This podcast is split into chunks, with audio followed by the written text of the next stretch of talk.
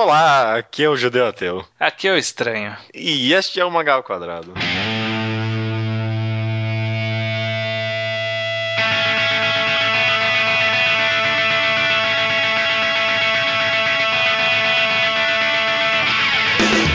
Olá, Estranho, tudo bem com você? Tudo bem, com você? Tudo ótimo também. Seja bem-vindo ao 94 episódio do Magal Quadrado. É isso, cara? É, estou- vou me sentir em casa. Por favor, sinta-se em casa. Esse programa a gente meio que pegou aqui em cima da hora. Em cima da hora não, né? Desde semana passada a gente já tinha avisado que a gente faria esse programa. É um tipo de tema um pouco mais tranquilo para as próximas semanas que vão ser uns podcasts um pouco mais trabalhosos. O que a gente vai fazer essa semana é analisar o primeiro capítulo dos seguintes mangás: Bleach, Full Metal e Fairy Tail, correto? Correto. A gente já tinha feito isso no passado, na verdade, no programa, já não me lembro mais o número, era 20 e alguma coisa, né? É, é bem antigo mesmo. Bem antigo mesmo, a gente tinha feito isso com One Piece, Toriko e Naruto. É uma experiência bem legal ler os primeiros mangás. A gente vai fazer uma análise sobre o que o primeiro capítulo pode falar sobre como o mangá tá hoje, mas a gente vai tentar evitar o máximo possível de grandes spoilers, né? Você que não leu nenhum dos mangás até hoje pode escutar o programa sem problema nenhum. Pode até ser que a gente fala, sei lá, tal coisa está sendo utilizada ou não hoje em dia, né? Mas nada que vai estragar a experiência de nenhum dos mangás, né? Exatamente. É, vamos começar com qual? Ah, pode escolher, eu tô, tô neutro nessa. Tô, tô neutríssimo. Neutríssimo. Ok, vamos de, vamos de Fairy Tail, então. Vamos matar essa Fairy Tail, pode ser, é o primeiro anotado aqui, inclusive. Eu Vamos lá. também. Maravilha. So- sobe a musiquinha no estilo mangá ao quadrado semanal? No, no episódio passado a gente fez isso. Ah, então vai, vai ser. Vai ser. isso. Vamos reviver o mangá ao quadrado semanal aqui. Vai lá. Sobe a musiquinha. Sobe a música.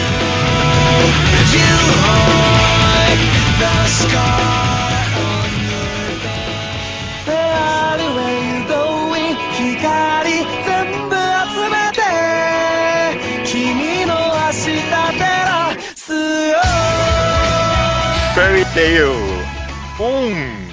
Lucy e Natsu. É, olha aí. Não foi muito criativo no nome, infelizmente. É, não, não é muito incomum essa coisa de dar no primeiro capítulo o nome do personagem ou algo que remete ao personagem. Tipo, do Toriko era Bishokuya Toriko. Um- Aham, é, Naruto, eu, lembro, eu escutei o episódio passado, era Naruto Uzumaki. Era esse o nome É, do primeiro capítulo. é muito, muito criativo mesmo. É. Quando eu fui. Depois de ler esse primeiro capítulo de Fairy Tail, eu fui atrás. Eu, eu queria ver se eu achava na internet o que as pessoas. Quando, tipo, saiu os primeiros scans de Fairy Tail, Uhum. o que as pessoas achavam, o que as pessoas falavam. Já começou com um problema porque eu descobri que esse negócio de que as coisas na internet duram pra sempre já é a maior bullshit do mundo. Porque. É. Algumas opiniões somem, né? Puta que pariu, mano. O fórum do One Mangá não existe mais.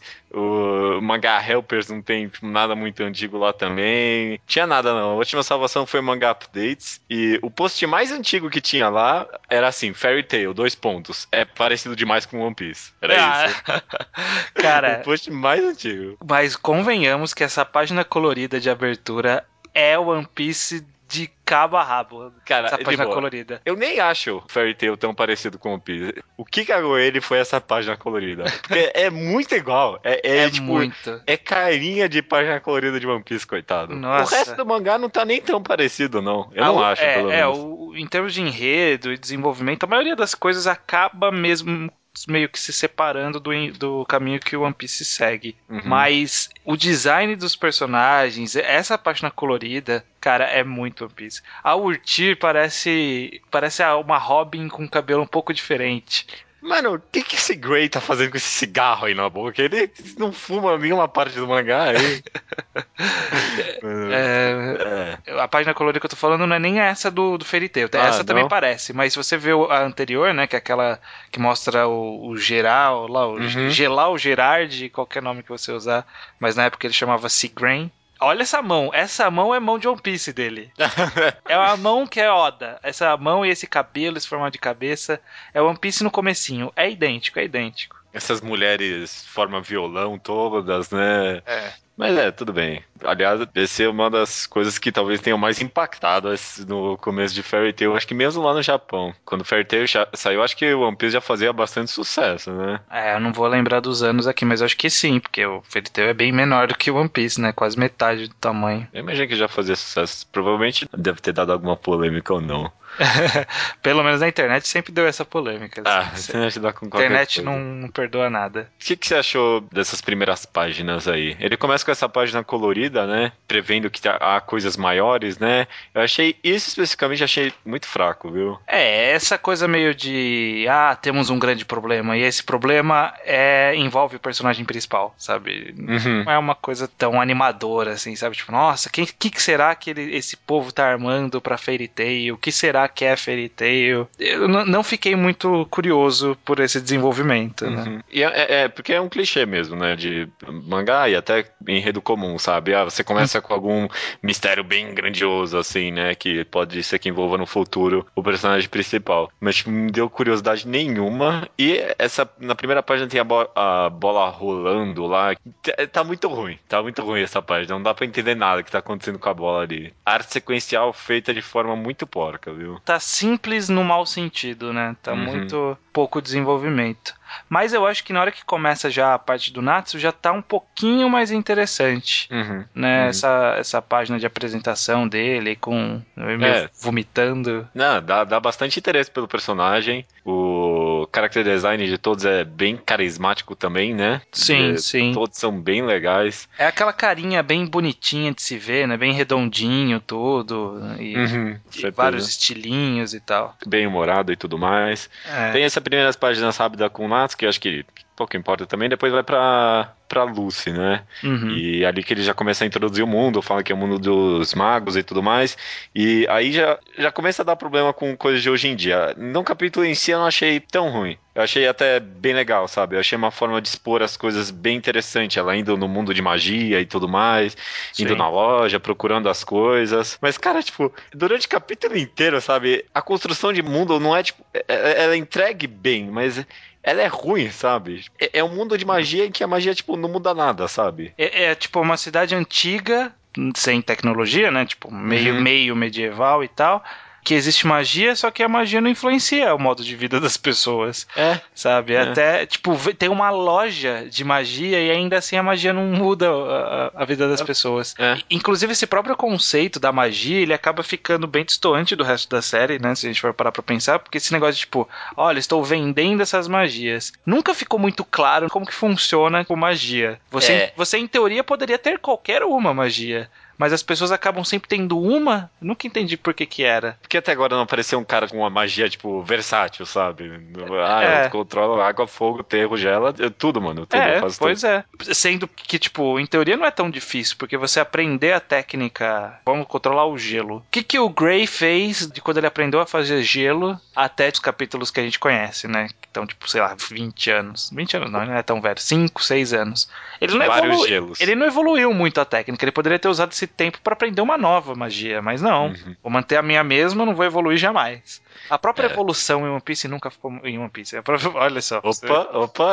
a própria evolução em Fairy Tail nunca ficou muito bem feita. Mas vamos pro primeiro capítulo. Mas essa evolução de mundo eu concordo com você. No episódio passado, por exemplo, a gente comentou, a gente elogiou bastante a apresentação de mundo em Toriko, sabe? O mundo lá, tipo, mudava muita coisa, sabe? Ah, o mundo agora tá focado em comida, tipo, então, sabe, tudo é diferente.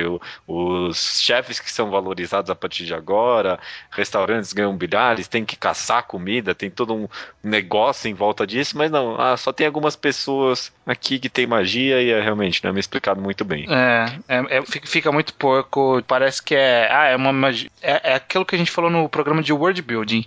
O mundo nunca seria o mesmo se existisse magia. Uhum. E em Fairy Tail o mundo é o mesmo, mesmo com magia. Eu acho que é um negócio mais fácil de ver agora que a gente sabe como é que o mangá tá, que ele é ruim, né? Apesar de tudo, eu não, eu não sei se dá pra sacar tão bem que, ah, isso aqui vai ser um mangá muito ruim, sabe? Tipo, não, não, ele disfarça bem nesse é, primeiro capítulo. Ele, ele disfarça bem.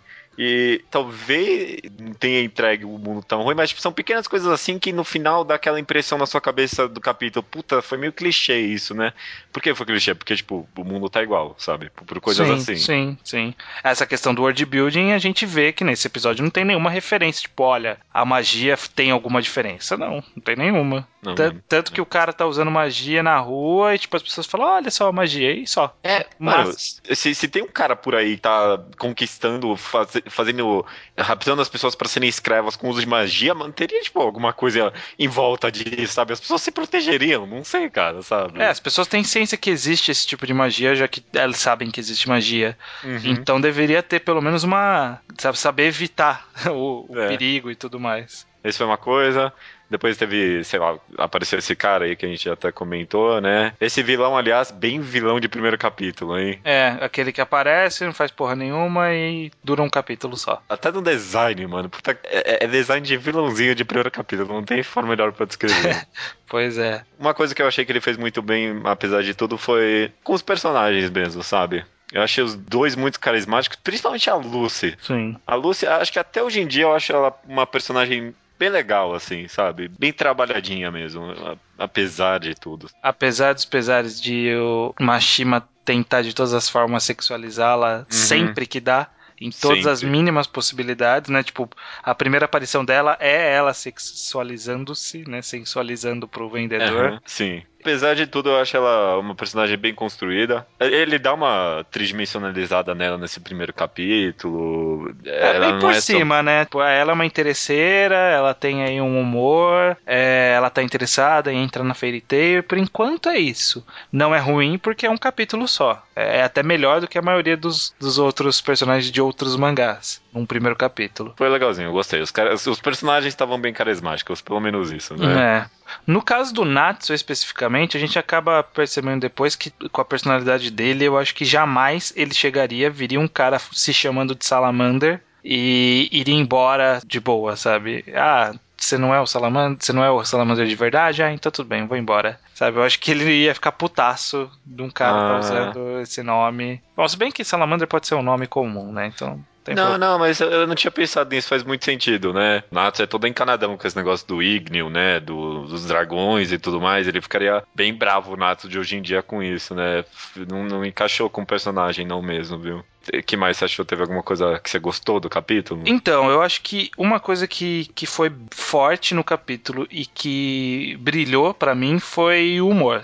Eu acho que nesse primeiro capítulo, as tiradas de humor, né, as brincadeiras, as piadas, tudo estava muito bem encaixado, com um time muito bom e sem apelar pra putaria que a gente vê, veria o Mashima fazendo depois. Tem muita piadinha mesmo, sabe? Tipo, Uhum, ah, obrigado por, por me ajudar, toma aqui essa- esse autógrafo do cara que acabou de me dar o autógrafo.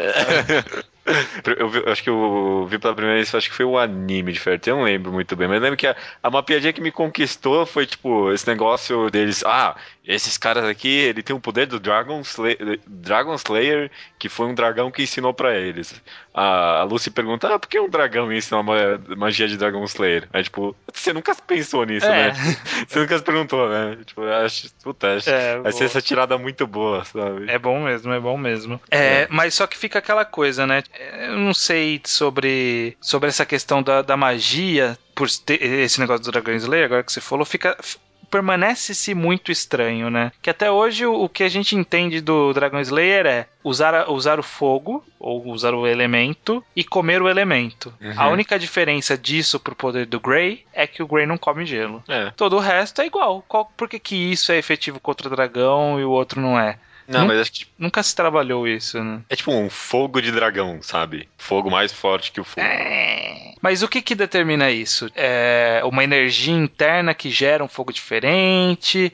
Co- Ah, não, nunca mas aí você tá, você tá sendo injusto. claro. Você tá sendo injusto aí pra pedir tipo, a explicação no da magia do mangá. capítulo, Ok, né? Não, pra... Não, não, é do não. mangá inteiro. Não, os caras não tem que explicar isso, Ah, mas tem que acho. ter uma coerência, poxa. Porque no primeiro Tá. capítulo fala que você compra magias. Então significa que, é- que a magia é alguma coisa que você adquire de fora. Não é uma coisa que você nasce com aquilo. Só que você não tem como, tipo, desenvolver isso sozinho. Esse, esse fogo mais forte, esse fogo de dragão, o que, que o dragão ensina de diferente? Ele ensina ah, mas... a comer, só isso. Até o próprio conceito de ensinar magia fica meio estranho. Não, não fica muito claro. Tipo, o tempo todo fica meio perdido essa questão. É, Ó, tem, item é magia, que é, né? tem item que é mágico, tem pessoa que aprende magia, tem pessoa que ensina magia, mas a magia vem de dentro, não vem, eu consigo aprender magias diferentes, não sei. Nunca fica muito claro. A única coisa que fica clara é que a Lucy não usa nenhuma outra magia além das chaves. Uma das chaves vendia na porra da loja. Ah, não, mas não era as chaves douradas, né? É, eram das chaves prateadas, que eram é, chaves tá mesmo. Tá mas pelo, pelo amor de Deus, uma coisa que é recorrente em Fairy Tail e tem logo nesse primeiro capítulo é que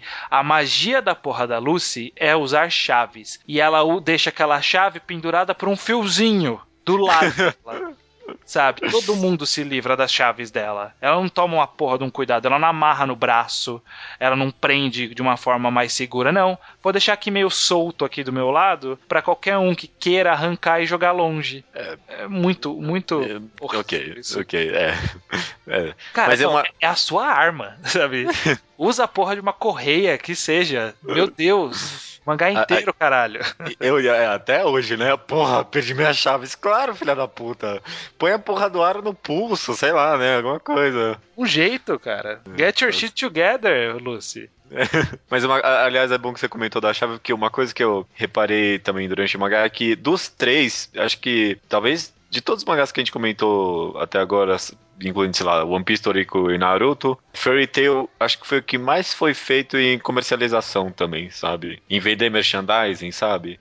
Tem as chaves, tem o, sei lá, o cachecol do. do. Natsu. do Luffy, do. não, do Natsu. Tem um monte de coisinha, já tem um logo bem rentável aí. Eu acho que houve um, um investimentozinho aí do cara em pensar em algumas coisas para vender mesmo. Não sei, pode ser é, que eu é. tava falando merda. Posso estar sendo injusto com o mangá mas a gente sabe por entrevista de, um, de uma autora lá, que na Shogakukan um editor chegou para um autor e pediu para ele desenhar One Piece. Exatamente uhum. assim, desenhe One Piece. Não falou desenhe algo parecido com One Piece, falou desenhe One Piece. Eu não duvido que foi falado pro Mashima, faça algo com a pegada One Piece. Só que, tipo, uma coisa pra gente aqui comercial. Então, eu, eu acredito realmente que o conceito inicial do Fairy Tail não foi uma ideia 100% do Mashima. Foi uma coisa que falaram assim: tenta bolar alguma coisa com vários personagens, sabe? Alguma coisa desse gênero. O, o, o editor uhum. trabalhando junto com ele para trabalhar uma coisa de uma forma bem comercial. Não duvido nem Sim. um pouco que foi assim. É. Eu, não, eu, eu, sinceramente não acho que foram para ele que viraram e falaram, tipo. Não, não foi. Faz uma piece. Faz foi, uma... tanto que foi outra editora. Ah, tá. Mas, tipo, eu, eu, eu, consigo ver, tipo, um trabalho junto com o editor pra, tipo, fazer coisas rentáveis, sabe? Fazer coisa que vende e fazer coisa que dê pra virar merchandising, sabe? E sobre as cenas de luta, o que, que você achou? Tanto a cena da Lucy invocando Aquários, quanto o próprio Natsu comendo fogo e usando a técnica do Dragon Slayer e tal. É, acho que se fosse a primeira vez que eu tivesse visto aquilo, eu acharia bem legal, viu? Não é uma.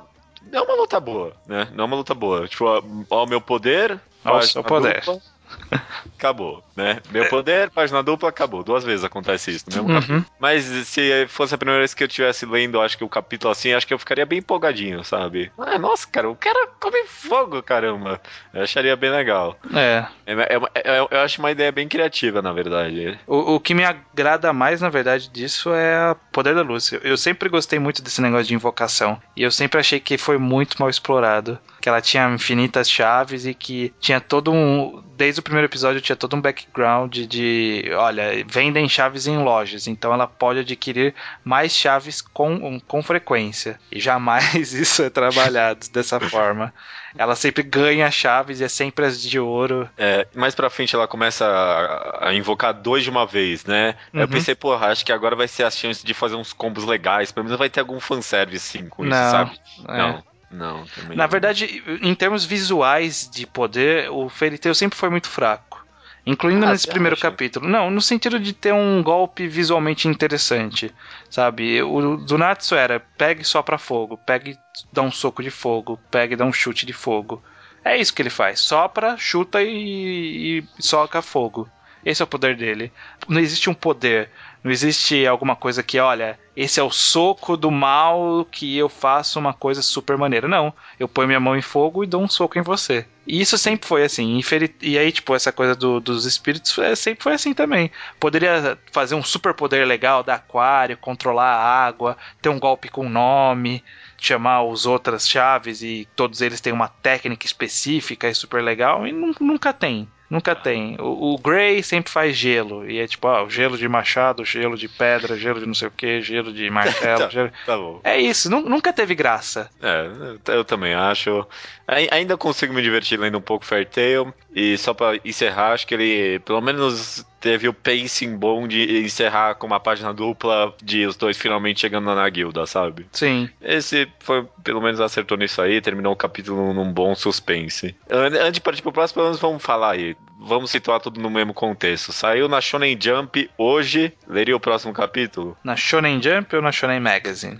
Não, saiu na Shonen Jump, pra estar tá com os dois no mesmo nível, assim. Não, fica difícil. Vamos, vamos falar de, da revista que ele saiu, porque eu não consigo. Quando a gente chegar em Fullmetal, o Fullmetal não vai sair na Jump jamais. Ah, é verdade, tá certo. Saiu na Magazine, então, hoje. Primeiro capítulo. Hoje, você tá com a lista bem cheia, assim, sabe? Cara, eu talvez leria na esperança. Provavelmente eu leria na esperança do desenvolvimento dos poderes do tanto do Natsu, né? Que, uhum. que assim, né, a, ainda eu não sabia que ia se resumir ao exatamente o que a gente viu nesse capítulo. Então eu, eu ficaria curioso para ver mais desenvolvimento disso e ver mais invocações. Então eu leria. Eu leria por causa de... E porque eu gostei do humor, achei o humor bacana. Eu, eu leria se o Scan não acumulasse capítulo. Se acumulasse mais de dois, eu acho que, tipo, ah não, obrigado. é, que... demorou mais de uma semana, você perde uhum. É, já perdi.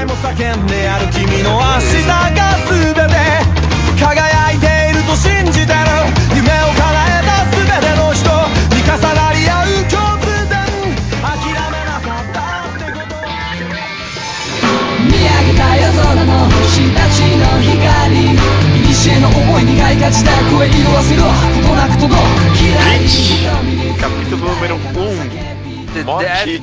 Não, tem que ser em inglês, porque o Kishimoto ah. fez. O Kishimoto Kubo fez em inglês. Tá certo, tá certo. Pode falar. The Death and the Strawberry. Morte e morangos, cara. Incrível, é. né? Morte é morango, né? Porque o Ichigo, Ichigo é morango. Ah, é. Tá certo, Ichigo morango. Vamos lá, cara. O que, que você achou de bom nesse capítulo? Achou que começou bem? Ah... Essas primeiras páginas aí. Você passando assim, imagina que você tivesse a Shonen Jump na mão, tava passando as páginas, veria essas aí de primeira. É, não achei muito bem coloridas achei, pelo menos na, casa, na parte da, na, das páginas coloridas, eu achei as páginas coloridas genéricas demais, assim. Sabe? Uma primeira página inicial que não fala absolutamente nada, uhum.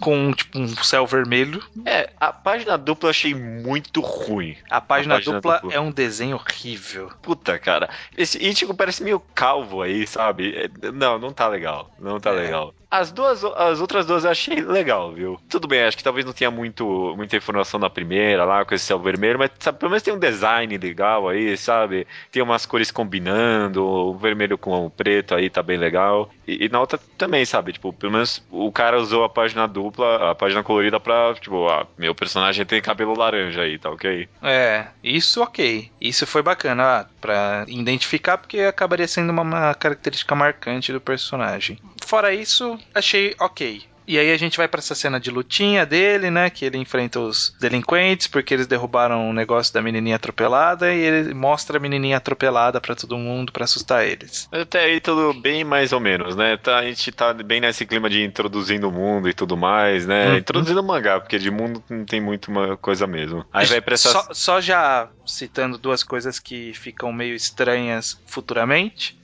isso dele apresentar os, os fantasmas para as pessoas, e tipo, as pessoas verem. É, é. É porque um, é mais. É um conceito estranho. Uhum, porque é mais pro futuro, tipo, não, não tem essa. Primeiro, no futuro não tem nem mais essa de fantasmas de pessoas na, na, Terra, né? Normais na Terra. Só tem os monstrão aqui, sabe? Tem os Hollows. É, e outra que é nessa página colorida que tem a, esse céu vermelho. O que, que, é esse pergaminho na mão da Rukia? Cara, eu não reparei, não. Deixa eu voltar aqui. Não, não tem pergaminho nem. Ah, eu não sei. O que, que é isso? Eu não sei. E- Esse... Não usa nem no, no capítulo, usa. Não, e- e- esse, esse, esse negócio que é um leque aí, É, né? tipo É, um leque, um papel Hum. dobrado. Eu acho que, tipo, em algum momento ele teve, tipo, a, ideia. Acho que eu vou fazer um mapa que é um mapa do mundo inteiro, sabe? Mas só vai ser um pergaminho e nunca usou, sabe? É, foi um pouco longe aí. Eu acho que ele era só alguma coisa pra rastrear, sei lá, e não usou direito nem nesse capítulo e nem E depois. nem nunca. Nossa, que merda. Ah, aliás, só uma outra, já que a gente tá na página colorida, vi uma anotação minha aqui, puxando rapidinho. Na página colorida, página dupla, tem o Hirako ali no, no canto, no canto direito. É, ele mesmo. Caraca, hein? Eu acho que é um design que ele tinha feito, ele jamais utilizou. Aí um dia ele falou: Puta, vou resgatar aquele design. E demora muito pra aparecer de novo. É, e, e acho que ele falou, acho que vou resgatar e vou fazer bem feito dessa vez, né? Porque Nossa, porque tá feio. esse capacete aí tá meio esquisito mesmo. Essa galera toda tá com uma cara meio estranha, na verdade, mas tudo bem. Isso, não, isso na verdade foi algo que eu não notei, porque a arte dele, eu já ouvi Era falar muito gente, ruim. Puta, cara, eu já ouvi falar gente que, ah, não, eu gostava como era no começo, era mais redondinho, tinha mais cenário, não sei o que. Não, cara, hoje em dia tá muito melhor, viu? Puta que pariu. É, pelo menos em termos de beleza visual tá bem melhor, porque esse, esse character design dele é maluco. É muito É. estranho. Não, tudo também. Na verdade, não em todo.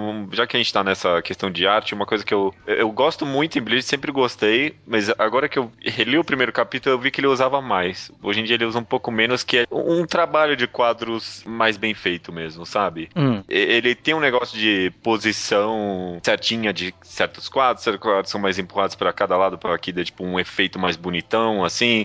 Ele usa às vezes quadros bem finos e quadros bem eh, largos em alguns momentos. Usa várias faixas pretas assim, intercalando as páginas. É- eu acho bem legal. Mas hoje em dia os quadros são bem maiorzão, assim, só são uns negócios É. inclinados, sabe? É, por exemplo, eu consigo ver claramente a página em que aparece a Rukia, que aparece escrito em cima, a existência de algo chamado Shinigami. Eu consigo ver claramente hoje em dia isso ocupando sozinho uma página. Aham. Só É. essa frase. A existência de algo chamado Shinigami. É uma página toda branca ou toda preta, só com esse texto. Aí na página seguinte ia mostrar a, Rukia entrando, só a Rukia entrando, a página inteira ia ser a Rukia entrando. Aí na página seguinte ia ser só a reação do Ichigo, sabe? É uma coisa que ele perdeu, perdeu. Ele usava muito melhor, tipo, mais quadros por página quando era necessário, e ele só diminuía o número de quadros para deixar as imagens maiores quando tinha uma cena Uhum. de impacto ou uma coisa mais interessante. E agora hoje em dia não há sutileza nenhuma, né? É tudo, tudo é escrachado, tudo é grandioso, tudo É, é. tudo é dramático mesmo, né? É uma pena. E eu gosto mesmo, tipo, do trabalho de quadros dele, sabe? Desde o começo tá bacana. E eu, tô, e eu acho o ritmo dele muito melhor também, porque toda essa cena que é do Ichigo na casa dele, interagindo com os pai, com o pai e com as irmãs. Muito legal. é um ritmo muito bom e, tipo, em três, quatro páginas, ele introduz esses três personagens novos com características ah, que ah, seriam marcantes até eles serem esquecidos pelo enredo, mas que são características simples, mas ao mesmo tempo complexas o suficiente pra gente ter um, um drama ali, um drama diferenciado, você entender o Sim. relacionamento de todo mundo ali, quem interage com quem, qual o Você- relacionamento deles com, os pa, com o pai e tudo mais. Uhum, você até come- começar a imaginar a relação de todo mundo ali. A- Até numa parte de humor ali já deu a entender que a, a mãe não tá mais lá com ele, sabe? Uhum. Muita informação bem rica sobre o relacionamento daquela família. Três páginas, literalmente, você falou aí, três páginas. A melhor construção dos personagens aí de Bleach em três páginas foi. Pois é, pois é. O do quatro porque o pai chegando na voadora é demais também. é ah, muito é muito bom, cara. Eu lembro que isso aí foi uma das coisas que me fez gostar de Bleach na É, época. é, eu gostei disso no começo. Falou assim: "Ah, esse cara chegou na voadora no filho. eu- que, que legal. Ele- depois ele continua, acho que também num pacing meio bom. Ela começa a falar dos Hollows e aí, tipo, dá uma cortada pros Hollows e volta pro negócio, sabe? É. Umas- um jato de sangue por aí, volta. Ele, ele continua no pace bom. E até aqui também ele tá com um humor muito bacana também. Né? Eu acho que, assim como o caso de Fairy Tail, eu acho que todas as tiradas de humor ainda estão afiadinhas bacanas, assim. Uhum. Né? Você vê legais, que, sim. que tá com um ritmo legal, sabe? A Rukia tá explicando como funciona, aí pula pra um quadro dela falando, você, você tá entendendo até aqui? Tipo, com um livrinho na mão, assim, sabe? Muito. Mano, a, a- a minha cena favorita é o, Ichi- é o Ichigo virando uma mesa assim, e aí na mesa tá escrito, somente para uso de piada, sabe? É. É bacana É mesmo. bacana. Eu acho que ele é, na verdade, até hoje eu acho as sacadas de humor que o Kubo tem legalzinhas, sabe? Eu dou umas risadinhas aqui e outra, mas é que ele simplesmente não usa mais hoje, né? É, hoje é Não tudo dramático. espaço. Tudo dramático. Não tem, é, não tem espaço ali. Vai ver, tipo, o espaço extra era realmente preenchido com esse humor mais descontraído do mangá mesmo, sabe? Mas não manteve. Uhum. E, aliás, só, só adendo, o humor do Kubo é bom, menos o Kon, né? Lembra do Ah, Kon? menos o Kon. Puta que pariu. Nossa, ai, nem me lembro desse personagem. Ainda bem que não tem nesse primeiro episódio. Puta que pariu, nossa. Ainda bem que ele tirou, né? Caraca, mano. Nossa, que horror. Muito, muito. Que horror. Aí a gente então, tem esse relacionamento. Começa a construir esse relacionamento da Hulk é com ele, dela explicando como funciona. Inicialmente, esse conceito de Soul Society e, e ter o Plus, ter o Hollow, ter esse, o, o, o trabalho dos Shinigamis é caçar os Hollows, evitar que eles zoem o Uhum. mundo todo e tal. Nesse capítulo é um conceito interessante. É. Pa- parece um mundo que tem uma lógica, ele explica o suficiente pra gente entender como funciona nesse capítulo, mas deixa buracos o suficiente pra depois a gente explorar isso. Então, nesse sentido, ele acertou mesmo. Apresentou o suficiente e deixou as dúvidas do necessário. Sim, concordo plenamente, cara. Eu achei a construção de mundo dele, tipo, no ponto, sabe? Uhum. Porque, na verdade, que desde o começo o mundo dele não era muito rico na cabeça dele, sabe? É. Então, tipo, acho que ele deixou algumas coisas meio. É, talvez ele vá pra Soul Society um dia, sabe? E aí, tipo, jogou essa mesmo. Foi bem legal. Outra coisa que eu gostei foi o design desse monstrão aí, sabe, cara? Os, os, os designs dos Hollows, eles sempre foram muito. Interessantes. É, interessante, dá quase medo mesmo, sabe? É um negócio bem feião, tá ligado? Sim. Eu acho que depois que passou essa parte de humor, aí aparece o monstro e começa a, a dramatizar tudo, sabe? É. É, é, é, Eu não sei se eu não gostei porque eu, eu já tô acostumado com o que é hoje em dia, mas eu achei que tipo, ficou um clima muito pesadão, sabe? Muito dramão, assim, pesado depois que começou. Depois que apareceu o, o monstro, sabe? Uma virada de clima no mangá que tipo, me deixou meio desconfortável, assim, sabe? Eu acho que foi faz parte do impacto que ele quer criar, sabe? Ele- Que Uhum. e toda essa lógica da existência dos Hollows é uma coisa que é violenta, é perigosa, a família dele tá correndo risco de verdade.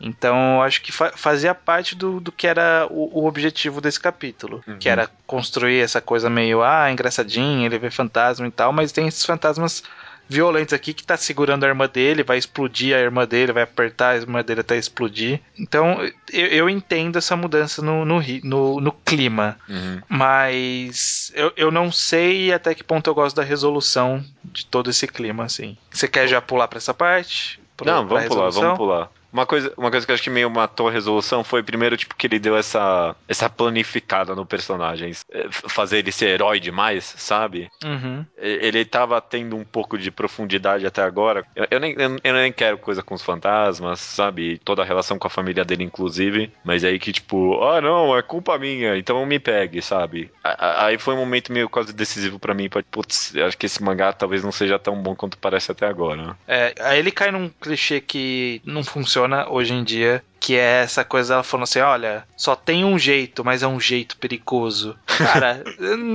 a pessoa não, sabe, olha, você tem, sei lá, 70% de chance de morrer, mas vamos fazer assim mesmo. E aí faz e o cara morre. Nunca acontece. É. Puta, que alguém devia fazer isso, né, caramba? Pois é, se você não for fazer isso, nem faz. Sabe? Aham, sabe? é. Mesmo na época, é um clichê ruim. Uhum, É um clichê uhum. ruim de todo de filmes desde sempre. É um clichê ruim em mangás. É ponto. E, e sem falar desse negócio de dano mortal que some em dois segundos, né? Do que? Ah, dela levar uma mordida Ah, do é. monstro e depois tá de pé lá. Dois segundos depois, literalmente. Na verdade, ela acaba nem levantando, ela fica sentadinha lá e ele que vai meio que se, se Não, enfiar depois- na espada. Acho que ela levanta depois, não? Deixa eu Ah, acho que não. Não, ser acho que que ela fica enganado. caída ainda. Mas toda essa lógica da transferência dos poderes Shinigamis é uma coisa que jamais foi reexplorado na série. Uhum. Parece que é algo especial, é só o Ichigo conseguia fazer isso, que eu acho que é uma pena, porque podia ser um drama interessante, sabe? Um outro Shinigami transformado e tal. Não, ele, só- ele só ia usar pra, tipo, tome meu poder, meu amigo, sabe? Ele ia usar pra esse tipo de coisa, sabe? É, é, por um amigo dele. É, realmente. Mas eu acho que o que mais me pegou é da ausência de kunas pra um mangá de batalha. Você tá entrando na Shonen Jump, você tem que fazer uma parada que tem um apelo pra criançada, porque você tá competindo com mangás que já Uhum. tem estão lá estabelecidos com um apelo pra criançada. E o que a criançada costuma gostar? Poderes interessantes, sabe? Um golpe legal, uma técnica diferente, um visual diferente. E no final o que a gente tem é um cara de kimono com uma espada, que não tem nenhuma técnica nova, que não tem um grito, que não tem uma arma diferente, que não tem um conceito novo, não tem poderes legais. É um cara com uma espada. É, um cara com uma espada bem grande, né? É, É. porque acho que na época que saiu isso ainda pegava, tipo, o meu poder é uma espada bem grande, sabe? Nossa, isso sempre foi babaca, sabe? Ai, meu Deus. Olha o tamanho da espada. Espadas gigantes deixaram de ser cool há muito tempo. Uhum. O timing também acho que terminou talvez não tão bom assim, sabe? Podia ter um, um pequeno prólogo depois de matar o monstro. Prólogo Tipo, é de- antes, é um Ah, não, tá certo, o epílogo, né? Dois quadros, tipo, de, de alguma reação de alguém, sabe? É, que seja. Faltou, faltou desenvolver melhor isso. Eu, eu, por exemplo, não sentiria nenhum apio em continuar essa história. Tanto que o Bleach em si mesmo ele não fez muito sucesso no começo. Ele foi fazer sucesso quando ele foi reformulado, trazendo mais Shinigamis, trazendo. Uhum. Primeiro trouxe o Quincy, que aí trouxe novos poderes bacanas e tal, e depois os Shinigamis e tal. Essa É. questão de Zanpakuto, que tem a libertação. Isso que se tornou interessante. É. Porque. Poderes, né? Poderes. Poderes, Quando surgiu poderes. com poderes de fato é que o pessoal começou a se interessar. É por isso que eu leio Bleach até hoje? É, pra saber, mano, qual é a porra da bancada de sei lá quem, né? É, exatamente. Se bem que essa desculpa não tá caindo mais tanto agora, né? Porque já tá mostrando a bancada de quase todo mundo, né? É, então, tô só esperando terminar. Quando mostrar de todo mundo, aí, ó, beleza, pode terminar. Não me importa o resultado da luta final. Ok, cara. Você leria, Judeu? Leria o próximo capítulo de Bleach? Eu acho que eu, eu leria esse sim. Eu leria mesmo se o Scar atrasasse um pouquinho, sabe? É, o tipo de mangá, é o, tipo de mangá que eu riparia hoje em dia, sabe? Ele começa com meio lentinho e, e eu gosto muito do de todo o design, meio, meio um pouco feinho hoje em dia. Eu botaria fé de que o autor faria coisa legal. É, não sei, não sei. Ah, não tem cara de mangá cancelado. Tem, tem. Você acha que tem cara de mangá cancelado? Tem cara de mangá que não ia longe, não, viu? Tem É? cara que. Eu, fala, eu seria um daqueles que falaria que sentia o cheiro de cancelamento. Você acha que o Bleach tem cheiro de cancelamento? É, um pouco. Talvez al- alguns pontos deem uma dica de que havia algo que poderia chamar a atenção da galera, como por exemplo, sei lá, ele terminar com essa página do Ichigo só cortando e o, metade do rosto dele com uma ficha, descrição do que ele era. Isso mostrava personalidade, pelo menos. Que é uma coisa que a gente não pode negar que o Kubo tem, personalidade. Pra Uhum. bom ou pra ruim, ele tem personalidade. Então ia ser mais a questão de será que essa personalidade vai pegar o público ou não? No final, não foi exatamente ela que pegou, foi outras coisas. Mas- Mas, não sei, eu acho que eu acabaria lendo porque eu leio tanta porcaria, né? Eu pro- É. provavelmente continuaria lendo pelo menos um pouco. Só que eu acho que na hora que eu visse que não fosse ser cancelado, e Ah, é, não, eu, eu- eu eu ia dar, uma- largaria. eu ia, ah, sei lá, será que eu continuo? Aham. Não, acho que no segundo ou terceiro capítulo eu já ia largar. Eu, eu dei uma relida quando eu fui ler esse primeiro capítulo, não, é, não melhora tanto não, viu? Começa a ter vida escolar, puta não. 君を見つけたず言えない痛み悲しみで傷ついた君も笑えないなんて人嫌いな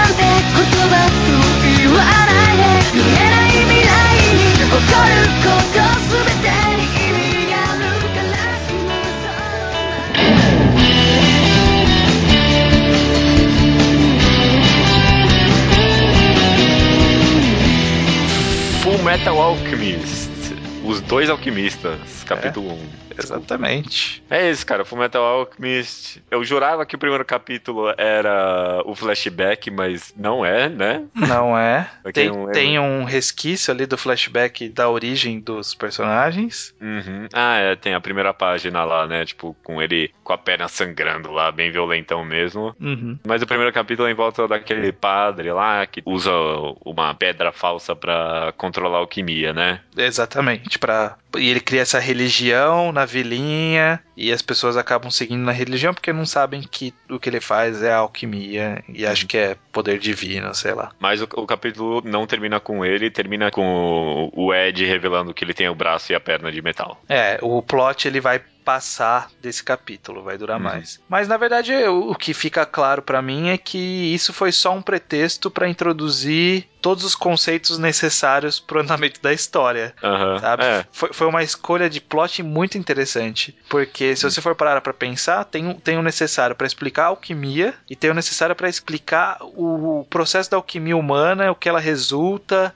Havia uma relação, né? Porque a menina queria ressuscitar o cara. Tem todo um drama de, ah, vou permanecer com o padre, independente dele ser mentiroso, porque é minha única esperança. E aí já, já ensina a gente do- dos custos do, É. da, da alquimia humana e tal. Foi um plot que foi muito bem planejado pela Arakawa. Eu achei também muito bem feitinho, assim. Aliás, eu não sei se eu tô forçando um pouco ou não, mas esse negócio de mistificação de religião e tudo mais, eu acho que é, é meio importante ser algo que ela já matou de uma primeira vez, sabe? Tipo, o mangá não é sobre religião. É. Esse negócio de espírito, esse conceito de Deus, é tipo, é coisa do universo do mangá, sabe? Eu não sei se eu tô forçando essa ideia ou não, mas tipo, eu acho que tipo, tem a ver com, tipo, ó, não é da religião. O espírito da pessoa que fala que falta não é tipo algo religioso, é algo da essência do ser humano, né? É, é algo que é mais complexo Uhum. que o ser humano, ele é mais do que os materiais orgânicos que o compõem. Mas não necessariamente é uma coisa de espírito. É, É. mais uma coisa de consciência, de. Você não consegue criar os neurônios, por exemplo. Mas como É. eles não tinham esse, esse tipo de conhecimento, né, para poder falar dessa forma. Mas deixa bem claro que, assim, a pegada não vai ser religiosa mesmo, porque o, o Ed já chega falando, ó, eu sou ateu. É, é, fala isso mesmo. É, legal. Interessante, né? Será que você acha que a Arakawa ela é ateia ou ela simplesmente não queria abordar esse, esse assunto? Porque Entendi. talvez há uma mensagem meio contra Deus aí, né, nesse Uhum. primeiro capítulo. É, nos dois primeiros, na verdade, mas nesse primeiro já dá pra sacar, né? Tipo, não, é uma mensagem meio anti-religião aí, né? Uhum. Não sei sobre ela especificamente. Acho que eu diria que ela é, mesmo porque a porcentagem de ateu lá no Japão é bem grande, né? Uhum. É, eu acredito que tem uma mensagem meio anti-religião mesmo. Mas acho que serviu mais como esse pretexto de dar esse significado maior pro mangá, sabe? Ah, sim, sem dúvida. É, mas eu, eu sinto uma pontada de crítica quando ela deixa meio claro que as pessoas vão pra religião por interesse, sabe? Uhum, É, uhum. As pessoas não vão porque elas acreditam realmente naquela história, elas vão porque elas querem um tipo de conforto que a religião promete. É, é interessante, eu acho que há uma alfinetadinha dela aí. Ah, tem sim, tem sim, com certeza. Voltando aqui um, um pouco pro começo, eu acho muito bem feito a introdução do conceito da alquimia no começo, sabe? Dá uma brincadeirinha com os personagens no começo, aí o Al derruba o rádio, né? Uhum. A gente já vai, porra, já criou tipo um conflito aí, né? E o conflito é resolvido pela introdução do conceito, sabe? Porra, mano, eu achei uma maneira muito inteligente de, de não tornar um negócio muito muito expositivo, sabe? Sim, sim. É. uhum. Ah, Houve, houve um motivo, né, pra essa pequena explicação. Até porque, em teoria, eles estão num lugar que eles não fazem ideia do que é alquimia. Até sabem, mas eles não veem muito em ação. Porque Não, eles não falam, ó, sabem. ah, esse é o Full Metal Alchemist. Então eles sabem que existe, né? Ah, é verdade. Mas acho que eles nunca viram alquimia em funcionamento, né? É, Tanto que, tipo, eles tipo, acham que o cara tá fazendo lá é coisa religiosa mesmo. Uhum. É, mas esse negócio de diálogo expositivo foi, esse, foi um negócio que esse mangá acertou que os outros dois nem um pouco, sabe? É, é, exatamente. Porque aqui tudo que é falado tem uma lógica por trás. Ah, Uhum. É até engraçado porque na hora que, que o Wal tá conversando com essa menina aí de cabelo engraçadinho, quando ele começa a explicar, olha, na alquimia funciona assim, funciona assado, aí tipo, ela faz uma cara de, hã? Quê? aí ele muda pra uma explicação mais simples. Que é, tipo, direto ao ponto. Olha, a alquimia funciona assim, funciona assado. Hã? Que? Não, ah, então é o seguinte, não dá pra fazer. Você tem, legal. você tem que ter a mesma quantidade pra fazer aquilo. É, é simples assim. Tem que ter isso, tem que ter aquilo e tem que fazer o negócio, né? É, exatamente. Então há uma simplicidade ao mesmo tempo que há essa complexidade. Ele já apre- ele apresenta nessa conversa, né, do Al com a menina e tal, ele apresenta que existe uma complexidade por trás do tema alquimia, mas que as regras gerais são simples, assim. É a troca equivalente. Essa é a regra geral. Pra fazer alguma coisa, você tem que ter alguma, tem que ter aquela coisa e pronto. Essa é a regra. É, e a ideia básica do mangá que, tipo, é martelada desde o começo mesmo, né? Pra você ver. Sim. Esse negócio da troca equivalente é a temática do mangá, né? É um negócio, tipo, se bem que depois tem guerra e tudo mais, né? Mas, tipo, é legal tipo, ver que, tipo, já, já se tinha esse conceito de explorar esse, essa ideia desde o comecinho mesmo. É, eu, eu gosto bastante da, da escolha artística da Arakawa, que ela, até o último momento, ela mantém em segredo essa questão do braço e da perna. Se você não conhece a história, ela mantém, olha, esse cara aqui, ele tem um braço e uma perna, você só descobre no final mesmo. É legal, é legal, é legal, principalmente por causa daquela página inicial, né? Que ele tá sem a perna, tá com a perna sangrando, né? Uhum. Acho que dá valor pra, essa, pra esse impacto. É, não sei, achei uma boa viradinha de twist, assim. Sim, sim. Tanto que é o que encerra o capítulo, né? Eu, eu achei mais impactante a cabeça do Al voar. É. Puta, isso aí eu lembro que quando eu vi, eu vi o anime, né? Quando eu vi isso aí pela primeira vez no anime, eu, puta que pariu, mano. Caceta. Matou o personagem já. Eu acreditava, sabe? É. Aí, É. tipo, deu esse twist, eu, nossa, mano, que surpreendente, sabe? E aí e ele já deixa o mistério necessário pra você falar, caraca, passou-se por alguma coisa aí, né? Uhum. Por- porque ele fala, ah, então, ele sempre foi assim, isso aqui é o resultado e tal. Quando você tenta ultrapassar os limites do, de, de Deus, acontece isso. E meu irmão também, e aí para aí, sabe? Não fala o que, que, que o irmão dele tem, que no caso é o braço e a perna. Nem, nem se falou, tipo, especificamente sobre transmutação de humanos, nem nada, sabe? Sim. Que seria explorado mais tarde. Foi bem rico mesmo nisso. Eu Achei bem legal. A construção de personagem em geral foi muito boa. Uma cena que eu gostei demais, é, relendo agora, foi do Ed lendo o que, o que forma um ser humano, sabe? Sim. Poxa, é uma cena assim que fala tanto sobre o personagem, né? Sobre esse, esse negócio de ele se considerar cientista mesmo, é, sobre a alquimia ser a ciência desse mundo, né? E tudo mais. Achei bem legal mesmo. Aliás, é, todo essa- esse conceito de alquimia que a Arakawa trouxe era diferente da ideia da alquimia do nosso mundo. E eu Uhum. acho que foi, tipo, uma, uma mudança que enriqueceu demais o conceito. Porque a alquimia no nosso mundo era transformar ferro em ouro, transform, é, fazer o elixir da vida. Enquanto naquele mundo se tornou uma coisa um pouco mais complexa. Na verdade, você não está transformando uma coisa em outra. Você está apenas modificando, criando objetos a partir da, daquela composição, ou desfazendo e tudo mais. É uma Uhum. coisa que vai um pouco mais além e mantém-se numa lógica que é muito mais fácil de você crer, sabe? É. Você, eu não acreditaria se ele fizesse ouro do nada, mas se ele transmutar, tirar o ouro da terra e transformar em algo, é, é mais interessante. Ah, é mais interessante, é, é, é muito original também, sabe? Sim. Desculpa, mas vou comparar com os dois outros mangás que a gente analisou, essa ideia aqui é muito criativa, sabe?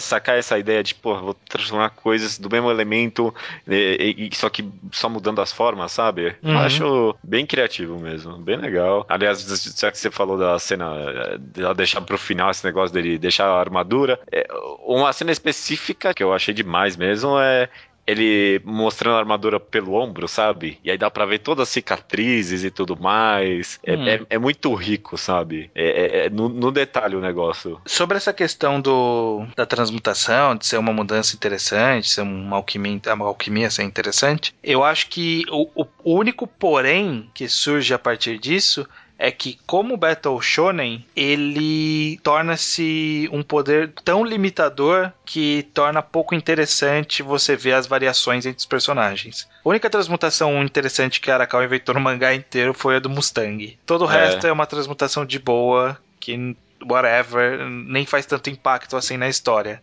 Mas ela já acerta direto nesse primeiro capítulo que torna claro que esse não é o foco. A batalha de alquimia não é o foco, tanto porque a luta é resolvida na mão. Eles têm alquimia, mas ele faz alquimia para fazer uma lança e lutar. Uhum. Ele não resolve na, na alquimia. Então torna-se claro que a alquimia é mais um recurso do que um poder de luta. E talvez seja uma coisa que no começo deu uma enganada na galera, sabe? Ó, vai ser um negócio de poderes de alquimia.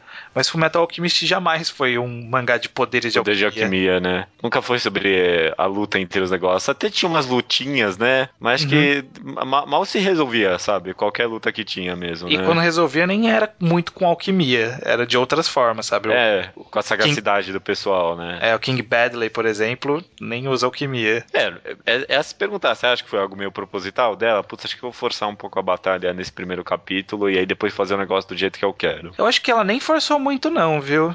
Assim, tem uma lutinha, né? Tem, tem, Uhum. tem que ter porque talvez esse começo tenha sido vendido um pouco como ação. Talvez era um caminho que ela cogitou ir, não sei. É. Mas você vê que não é tão focado nisso. É, É. A, a própria luta acaba sendo mais um. Essa luta com a Quimera acaba sendo mais um recurso pra mostrar que o Al, que o Ed tem esse braço e a perna mecânico, né? Tanto que o, o Alfonso tá do lado e tá vendo o irmão lutar que nem um filho da puta e não tá fazendo nada, né? Verdade, né? A Quimera arranhou e pulou na mão do, do Ed, o Al não fez porra nenhuma. Caraca, era perigoso, né? É, tudo bem que cara- o braço do cara de metal, mas mesmo assim, né? É, e qual que é a garantia que ele ia conseguir se defender a tempo, né? Faltou, faltou uma broderagem aí. Faltou sim, faltou sim, cara.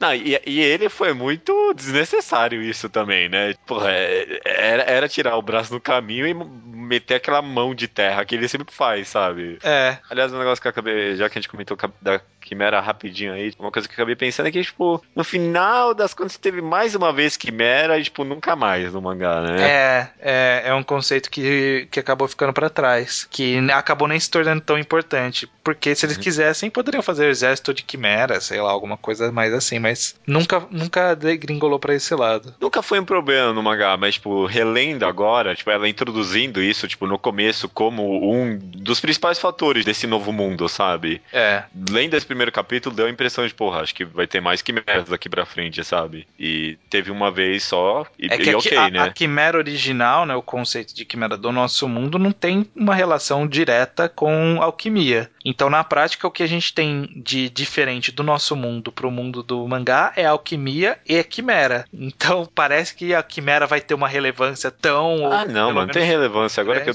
Ó, agora que eu lembrei que tem alguma relevância, assim, tem aqueles caras, né? Aquele cara de sapo, e cara de leão, cara de rinoceronte. Ah, eles são quimeras? É, Ah. vamos corrigir, senão o pessoal vai comentar aí nos, no- nos Eles são comentários. tenho quimeras?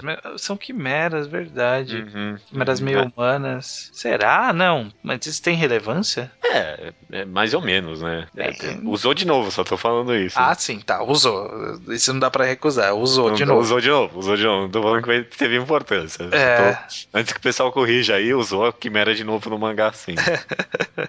Olha o medo aí, né, de tomar um. só tô falando, só tô falando. De qualquer forma, eu gostei bastante das duas últimas páginas, né, na, da página dupla aí, da página anterior. Só no, no fato da autora mostrar esse braço metálico, esse monte de cicatriz em volta de onde tá o braço metálico, É, isso que eu gostei mais também. ele, ela já cria um, ó, existe isso, existe esse braço metálico, foi pago um preço que a gente já tinha ouvido falar, mas tinha ficado no ar, mas agora a gente tá vendo o que o, o Al quis dizer lá atrás, né, que o irmão dele também pagou um preço. Então, há uma profundidade aí. Existe algo a ser trabalhado aí. E aí depois viria a ser trabalhado com o flashback deles. Dá muita riqueza mesmo, todas essas cicatrizes, sabe? Não, não- é algo que você vira em qualquer Battle Shonen, sabe? Era mais fácil só colocar um metalzão ali e acabou. Uhum. Dá, dá- mostra a riqueza mesmo. Ótimo, cara, é isso. É, eu- puta, sem dúvida nenhuma, leria o próximo capítulo. Não, leria sem dúvida nenhuma mesmo. Talvez dos três que a gente comentou, ele é o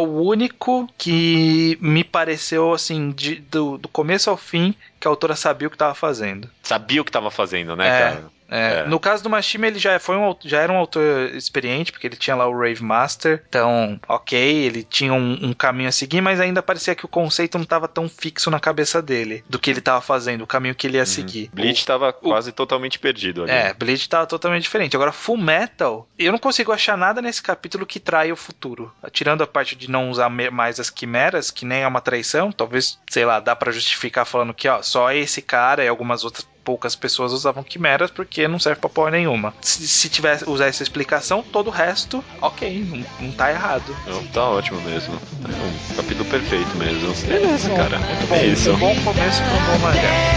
Um ótimo mangá, com certeza. 剥がれたら今よりきっと強くなれる真っ白な景色にまさそわれ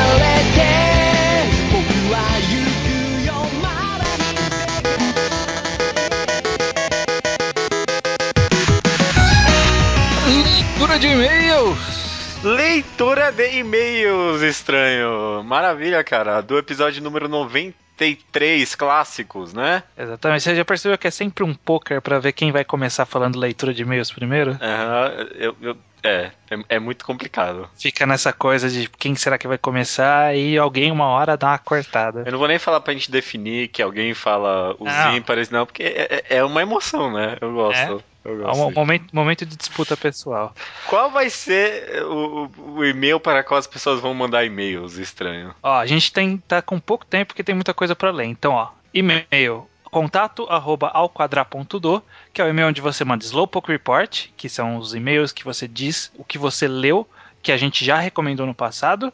Você pode mandar reclamações, pode mandar ah, comentários sobre os últimos programas, pode mandar recomendação do ouvinte em áudio para a gente utilizar a cada três, quatro programas, depende do se tem convidado ou não. E pode mandar também o seu teste de recrutamento, porque estamos recrutando para escrever no blog. Nessa semana já tivemos post do Rubio, que na verdade nem foi recrutado por esse processo, ele já tinha sido chamado há muito tempo. Aham, A, a La VIP, né? A La VIP, então nessa, nessa próxima semana é para sair post novo do primeiro recrutado. Uhum. Fiquem de olho e mandem se você quiser participar, que a gente continua avaliando. Maravilha, cara. É 40 segundos cravados aqui. Vamos lá. Slowpoke Report aqui do Rafael Nonato, que mandou uma fanart fodíssima de Trite, né? Exatamente, o nosso mangá de esporte, o melhor já feito na história. Ah, cara, só rapidinho, eu amei, a a que eu mais amei é a capitã. Amei a capitã dessa fanart aí. Acho que a me senti até meio culpado que a gente não deu muita atenção pra ela, mas eu gostei dela. Pois é, muito bem, bacana. Ficou aí a fanart dele. E outra fanart que a gente recebeu foi do Renan Amaral, SHQ. Ele mandou meio que rascunho, ele falou que é aqueles rascunhos que nunca se termina. Aham, sim. Aí eu achei melhor mandar no rascunho mesmo, porque aí já vinha. É. Ele só errou no título do mangá, porque Trite é escrito de outra forma. Ah, não, não tem problema, não tem. Eu achei fodinha também, também gostei. tá bacana também. Aproveitando, o próprio Renan Amaral já mandou um Slowpoke Report de um mangá que ele leu, que foi, nesse caso, Onani Master Kurosawa. Um Uhum. mangá que ele, ele chamou de fodão. Aham, Fodão, descreve bem, eu gosto. Inclusive, ele gostou tanto que está extremamente irritado de ter gostado. E ele também não deu uma foda pro mangá e gostou mesmo assim, né? Exatamente, du- duvidou, no Aham. final quebrou a cara. Ele inclusive achou que a sua definição, Judeu, de Dead Note só que de masturbação é surpreendentemente adequada. É, é mesmo, é mesmo. O Diego C. Castro leu Helter Skelter, Uzumaki, Aqua, aí ainda falta ler Aria. Ele tá lendo Oku, que é muito bom, e Dais, o cubo que muda a porra toda. Exato. Aqua é a primeira vez que alguém manda que leu, né? Eu acho que é uma, uma das primeiras, se não a primeira é uma das primeiras mesmo. Ele, ele, aliás, ele já baixou também Pietá, mangá de tentativa de suicídio. E avisa pro estranho não chorar que ele vai ler a Shita no Joe assim que terminar outras obras de mangá enquadrados. Ah, muito bem, menos mal. Pietá, só rapidinho, Pietá eu baixei, mas ah, não deu muita vontade de ler não, porque a arte é meio porquinha, viu? Ah, eu já eu conheço a arte do, do- da, da autora, mas é, tem que encarar, né? Tem que vai encarar. que é bom, né? É, vai que é bom, vai que é bom. O Rubens 11 terminou uma doca e está ansioso para a nossa opinião sobre o fim. Uhum. Logo, logo chega, se tudo der certo. Ele também começou a ler Dororedoro e não achou lá essas coisas, embora ainda esteja no início. Ele não tá querendo julgar muito, porque tá no começo só cinco voluminhos. Mas ó, não é fake meu, só jogando. Ah, tá, tá bom, tá bom. Eu já ia falar, mas é, tá ok. Tá ok, beleza. o Rafael Vitor leu os Solanine, Gigahara Holograph, The Music of Mary e, e está acompanhando Hoshino Samidare. Ele diz aqui que The Music of Mary fez lembrar ele bastante de um de seus animes favoritos, Steingate. Bem, bem diferente essa comparação aí. Você me, me lembra de ver Steingate no Twitter. É, todo mundo recomenda, falou mil vezes pra assistir que vai ser tipo, ah, o, o anime que vai me convencer que animes são bons. Aham. É, eu, eu não sei, eu não sei. Um dia, quem sabe. Um dia, quem sabe. O André Dias leu Tetsu no Sengrit, sua recomendação da semana passada, Aham. e curtiu bastante o plot. Achou a parte da energia psíquica, que é o que o cara usa pra controlar os braços, um pouco incoerente. Eles perguntavam por que, que o cara controlava psiquicamente, ele controlava os braços pra pegar uma arma e atirar, em vez de pegar a arma direto com a energia psíquica. Eu acho que é porque o controle psíquico é sobre coisas que remetem aos seus membros, né? Então você consegue controlar como se fosse sua mão, enquanto a arma não é uma extensão do seu corpo, então deve ser alguma coisa relativa a isso. Tô justificando o Tezuka aqui. Vai, ver, vai ver só coisas que estão grudadas no braço dele, sabe? Em Não- contato não com o por- corpo dele. Não porque uma hora ele controla os braços distantes. Ah, tá, então. Mas enfim. E ele também pergunta, faz uma pergunta sobre o final, que a gente não vai poder falar porque é spoiler. Mas a sua teoria que você mandou, André, diz: Eu acho que não. Eu acho que não teve o evento que você falou. Foi só. Ah, não dá pra falar sem spoiler. Mas eu acho que não. Ok. Qualquer coisa me procure no Twitter. Se me tiver no Twitter, a gente conversa lá. Fica aí a resposta.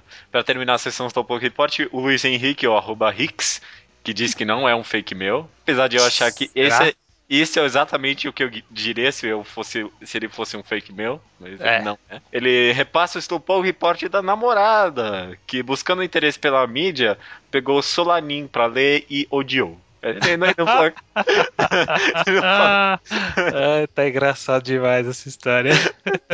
Ele não falou que é namorado de olho. Ele falou que tipo, ela devolveu pra ele, mas com aquela cara de, tipo, perdi meu tempo. Depois a Nossa. namorada tentou de novo, só que com Prophecy. E aí ela gostou bastante. A- a- ela- Eu já joguei minha teoria lá no blog. já- é, tem- bastante gente teorizou essa situação lá, mas interessante que outro dia desse, outra pessoa que leu Prophecy e comentou comigo que gostou é minha mãe, cara. Eu deixei Prophecy largado lá no banheiro e aí acho que ela foi, né, e gostou. Você vê que coisa. Olha aí, sua mãe é inteirada em internet, essas coisas? Não, não. Acho que é, ma- mal entende o que eu faço aqui. Não, mentira, diferente. entende sim, entende sim. Diferente, né? Beleza. Eu achei muito curioso também. É, indo já pras rapidinhas, comentários do, do- sobre o último programa de fato, que foi sobre clássicos, revisitando esse tema. Primeiro comentário do Hajime800, que recomendou no seu post que Kaider. Que Kaider é bacana, que Kaider eu li um volume eu tenho que terminar de ler. Que Kaider é, é bom mesmo, do Shotari Shinomori. Inazuman, que tem relação com o Kikaider. Jojo hum, e Hajime no Ippo, que, queira ou não, é da década de 80. A G já é velharia, Caraca. cara. Parabéns pro cara de Hajime no Ippo. É, mas é, é bem, acho que é, Atravessou as eras. é, é bem final aí dos anos 80, né? Mas- não, mas, mas- mesmo assim, tá valendo. Mais de quatro décadas de mangá, e acho, sei lá, não sei. Pois é. Lemos comentário até achado infeliz o comentário do Scan de Spider-Man mangá lá, né? Uma vez que ele acha o mangá muito melhor do que a maioria das coisas que estavam sendo feitas nos Estados Unidos nos anos 70.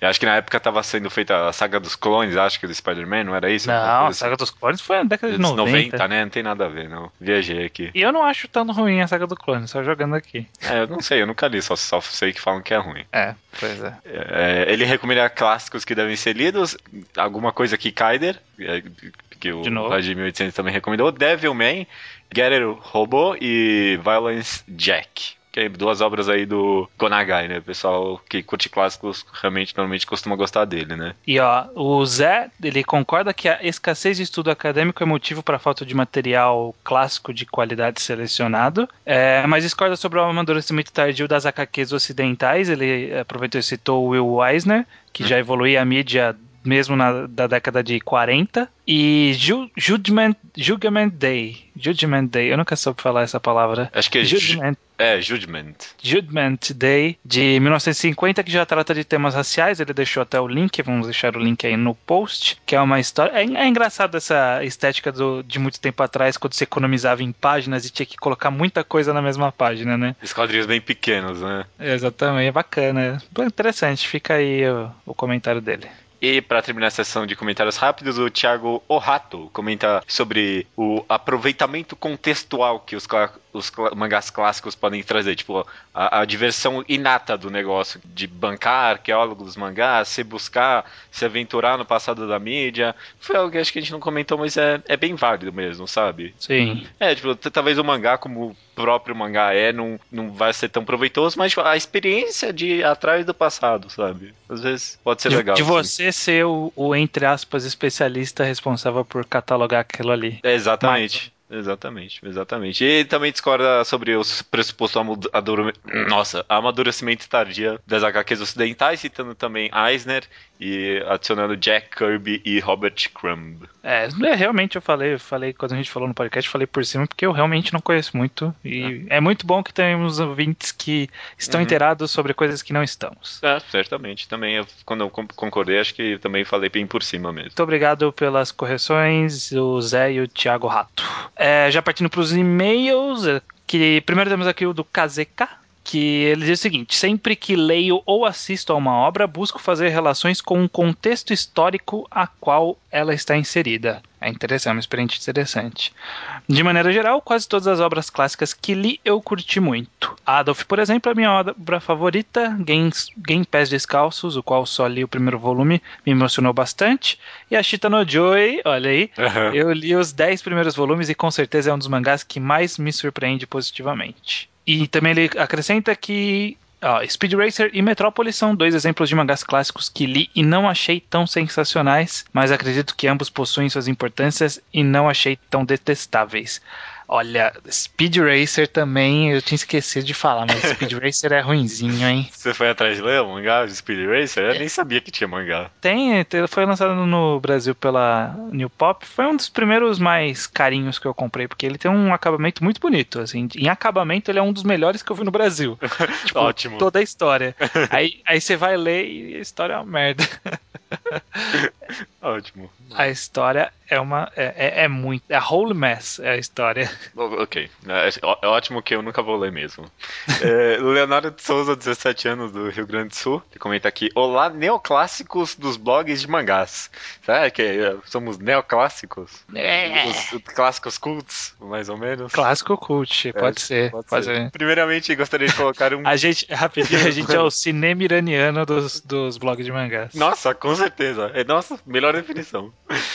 É, primeiramente, gostaria de colocar um termo em discussão: chato. Muitas obras antigas recebem essa classificação como argumento sobre qualidade. O estranho falou que Gageki no Kitaro era uma obra chata, mas gostaria de um pouco mais de explanação. Quer comentar alguma coisa? Sim, eu acho que de- deixei vago. Realmente usar. Esse é o problema de adjetivação quando a gente Uhum. está falando de obras, porque adjetivos são totalmente subjetivos de fato. Gegege no Kitarua, ele tem uma, uma arte monótona, ele não tem muitas variações em, no decorrer da história, é quase tudo a mesma coisa. Os quadros são monótonos, eles têm sempre a mesma porra da disposição dos seis quadrinhos por página, que é irritante.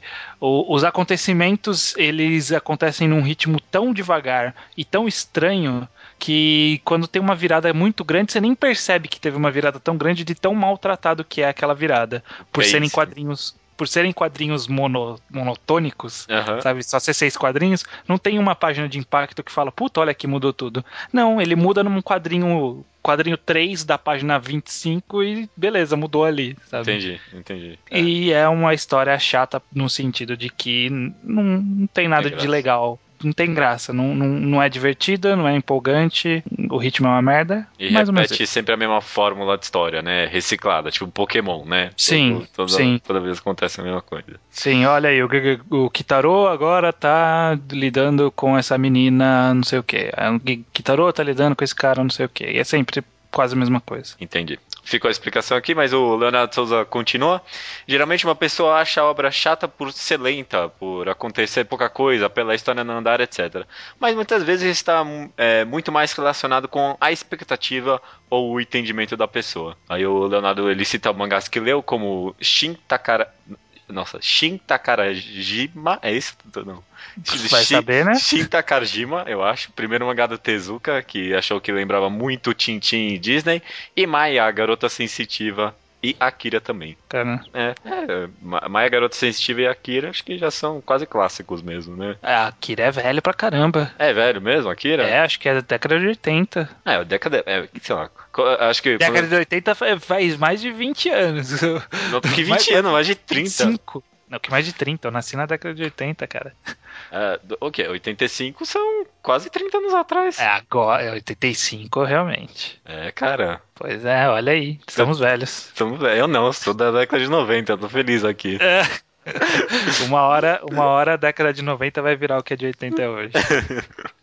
Por fim, o e-mail do Diego C. Castro, 19 anos, Fortaleza, Ceará. Ele diz o seguinte: a falta de mangás antigos reconhecidamente bons e populares através dos tempos se dá realmente pela falta de organização e da cultura de perpetuar tais obras para as futuras gerações. Acredito que esse problema se dá prioritariamente por dois motivos. Primeiro, a falta da valorização do quadrinho como arte. Embora o cinema e o quadrinho moderno tenham nascido com poucos anos ou décadas de diferença e ambos tenham sido marginalizados no começo de sua história, o cinema alcançou valorização e reconhecimento muito antes das imagens sequenciais. É, ele diz também aqui, resumidamente, que ninguém duvida que cinema é arte hoje em dia, né? Sim. Até o tiozão na rua sabe que cinema é arte, a sétima arte, enquanto até mesmo os fãs de quadrinhos relutam um pouco em falar que é arte, né? Tem, tem até um movimento contrário no Nos próprios quadrinhos, né? próprios quadrinhos. É. E aí ele segue a linha de raciocínio dizendo que pouca gente valorizando os quadrinhos como mídia significa que poucas pessoas, através do tempo, se preocuparão em ler, colecionar, avaliar e muito menos preservar as grandes obras para as gerações futuras. Esse é o primeiro motivo. O segundo motivo é o seguinte: o material do produto. O audiovisual percorreu várias modificações na sua tecnologia de armazenamento. Houve um investimento em relação à durabilidade e à qualidade da manutenção desses itens. Já o quadrinho, desde que nasceu, esteve restrito ao papel material, que é, em comparação, mais difícil de ser armazenado e mais propenso a danos, como traças, fungos e ilegibilidade do material, o que causa maior facilidade na perda de obras. É, Realmente, quem tem coleção antiga já sabe que tipo o mangá que saiu há 10 anos atrás. Não pode nem tocar, senão esfarela na mão, né? Pois é. Se, se for feito com material um pouquinho mais barato, o negócio não dura mesmo. É, não, mesmo eu aqui que tem alguns mangás, sei lá, 10 anos atrás já tá aquele amarelo bonitão, né? E fica É. bonito mesmo, amarelado. É, é, dá, dá- um tom meio rebuscado pro negócio, né? Tom meio amadeirado, não sei. É, dá um tom clássico. Aham. Ele prossegue aqui que mesmo que o livro também tenha esse mesmo problema, né, dos quadrinhos, ele é diferente pois é considerado manifestação artística há muitos séculos e há o costume de transcrição, reimpressão e distribuição. Realmente faz, faz sentido esse, esse argumento dele. Eu acho que a vinda da mídia digital pode salvar esses clássicos, porque se teve uma história que sobreviveu, digitaliza aquela porcaria e tá lá, pronto, tá salvo pra sempre. JPEG não, não desbota, né? JPEG não desbota. É, verdade. É, mesmo os mais antigões, né? Uma vez que digitalizou, pronto, acabou o problema. É isso. É, é, então, muito bem, bacana. Espero que seja um- uma salvação da mídia e aí a gente tendo um acervo, um acervo digital e um maior acesso, uma facilidade de acesso a certas obras, que aí realmente a gente tenha a valorização do quadrinho. Não sei, vamos ver, né?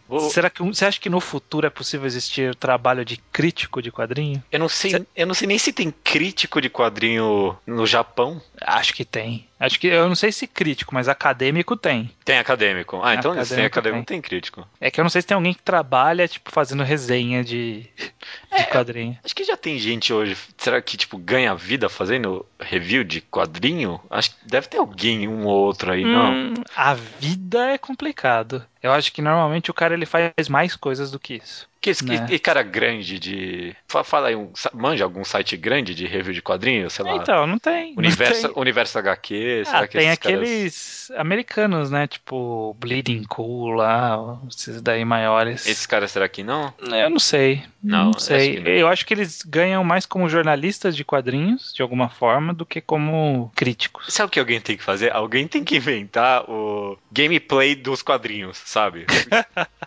Você lendo quadrinhos. Olha aqui que eu estou lendo esse quadrinho. Não sei, não sei como funciona, mas é, acho que só assim pra alguém começar a ganhar vida com quadrinhos que, que não seja quadrinhos de seu de fato. Pois é, olha aí. É possível, hein? Aí, É poss- boa sorte aí pra quem for fazer isso. Quem inventar e quiser vender pra gente a ideia, Pior pior que eu- já pensei nisso algumas vezes, porque tipo, o pessoal comenta anime ao vivo e tudo mais. Eu pensei, será que a gente consegue fazer isso com os mangás de alguma forma? Deix- deixar de ler os semanais e ler junto aqui? Eu- nossa, mano, ia ser muito escroto. se desse, né? Não É, tem ia, ser legal, mas não. Leitura coletiva deve ser maluco, né? Tipo, todo mundo olhando pra, pro computador, aí tipo, muda a página e todo mundo lê rapidinho, faz. Aí Eita! muda a página e vai comentando conforme avança. Eu acho que a gente pode tentar fazer essa experiência um dia. Guarda a ideia, guarda a ideia. É, pra terminar o, o leitor de e-mails, episódio número 94, que obviamente não tem nada interessante sobre o número na Wikipédia. Não, quer ver? Eu vou, peraí, que eu acho que tinha assim, ó. O 94, retomando os números atômicos, ele é o do plutônio. Ah, Plutônio é alguma coisa. o, o Plutônio tem o, o, o nome dele por causa do planeta Plutão? É uma boa pergunta. Vamos descobrir aqui, ó. História descoberta. O que, que você achou na época que rebaixaram Plutão? O que, que eu achei? Ah, eu, fiquei, eu fiquei preocupado com a Sailor Plutão. Eu achava ela legal. É, cara, foi muito triste mesmo. Vai ter que tirar ela do panteão agora, né? Foda. Ah, eu também, eu tenho uma história interessante. Na época de que rebaixaram o planeta Plutão, é, criou-se uma ONG chamada Amigos de Plutão, sabia? E qual é o papel dessa ONG? É, fazer com que Plutão voltasse a ser planeta. Aí, tipo, na época que é, é, revelaram a existência dessa, dessa ONG, deu uma polêmica, porque, tipo, ah, isso aí tá muito na cara que é só pra lavagem de dinheiro, tipo, um monte de, acho que de revista e site meteu o pau nessa ONG, só pra, tipo, depois, tipo, um, um outro site revelar que, tipo, é falso, eles criaram, e criaram só pra, tipo, mostrar o quanto a mídia é, tipo, imediática e, tipo, sensacionalista. É, é- é essa a história, é muito curioso, cara. É- é- eu fiquei mó triste quando descobri que é, é mentira, porque a- tipo, o conhecimento de existir uma ONG chamada Amigos de Plutão é, é muito incrível. Eu acho que essa galera não deve ser cientista, não sei. Não, Só jogando Acho aqui. que né? não. Nem existia, não existia essa ONG. This song is dedicated to all the angels who lived and died for respect, tradition, and honor, and the colors of red and white. God bless you. We will never forget.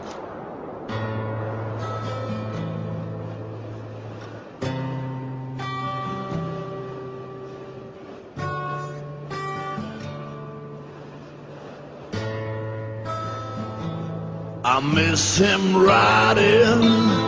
Recomendação da semana é minha, estranho. Hum, O Judeu Ateu. Essa semana eu vou recomendar um mangá incompleto. Provavelmente nunca vai ser completo. é. Mas eu acho que vale a leitura mesmo assim. Calma aí, eu, eu não recomendei Hells Angels, não, né? Não, não, não, recomendo. Não, não, não recomendei, não. Tenho certeza que não. Então esse é o mangá, tá? É. Eu- Hells Angels. é, é de uma autora que eu acho que ela não fez nenhum outro mangá famoso depois desse, chamado. A autora se chama.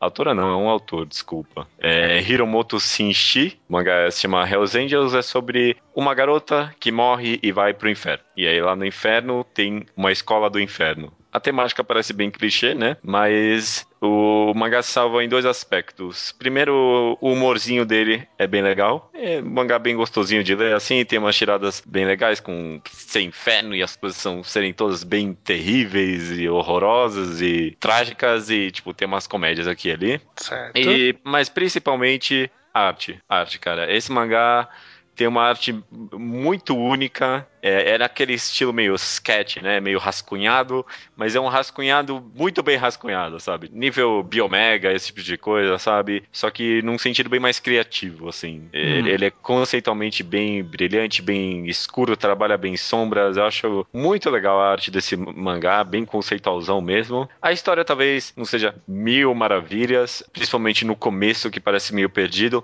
mas pro futuro, apesar de não ter terminado, ele começa a ter umas sacadas bem legais de, tipo, relacionamento da mitologia bíblica e o mangá. Começa a ter Hum. umas sacadas bem legais ali. Não terminou, então eu não sei se isso aí continua até o fim.